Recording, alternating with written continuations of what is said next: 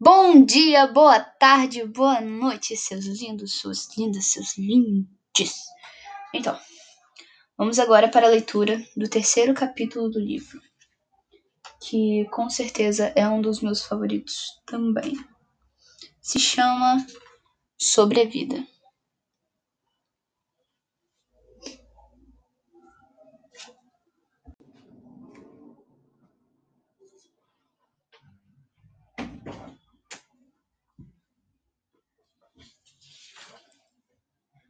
Naquele dia em que não me lembro, fui atravessada por uma locomotiva de medo, arrependimento e alegria.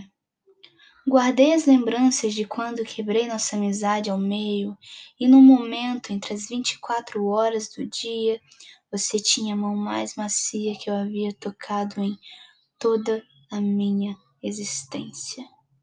Me sentia confusa, Talvez você se lembre do quanto eu repetia isso porque eu te amava e me importava. Esse foi o maior motivo para demorar tanto. O amor que vive em nós não escolhe quem amar. Ainda bem. Me desculpe. Você não estava errada. E eu não deveria ter dito todas aquelas coisas. Minha filha eu nunca tinha te imaginado amando outra mulher. Pensei que se casaria com um homem bom e que me daria netos para falarmos de coisas de mulher, coisas de mãe. Mas tudo bem adotar, tudo bem não ter filhos, tudo bem amar quem você quiser. Só não esqueça que sua mãe te ama muito e que a minha ignorância jamais fará com que eu me importe menos com você.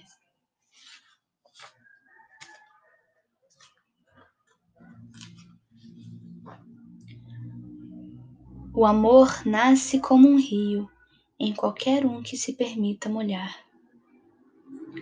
Em certo ponto, meu ventre se encaracolou, minha pele arrepiou e meus olhos se derreteram com a luz delas, por ter nascido para amar mulheres.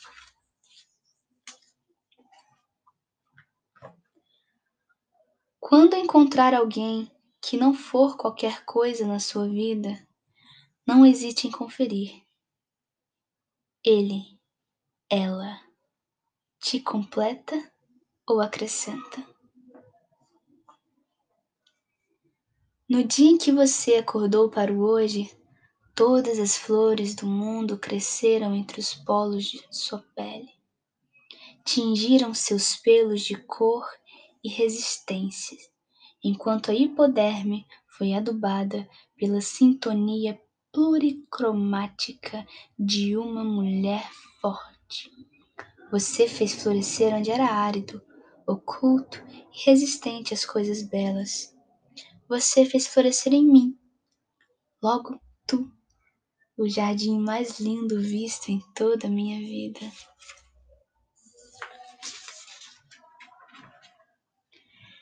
Viver a vida é como navegar num mar interno sabendo que as intempéries vêm de todos os lados.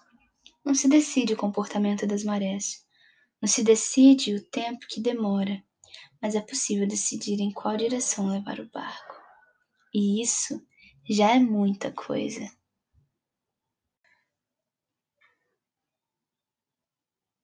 Ufa!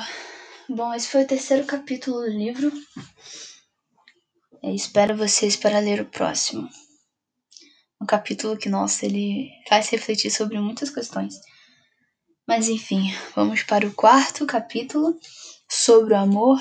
Encontro vocês no próximo episódio desse podcast.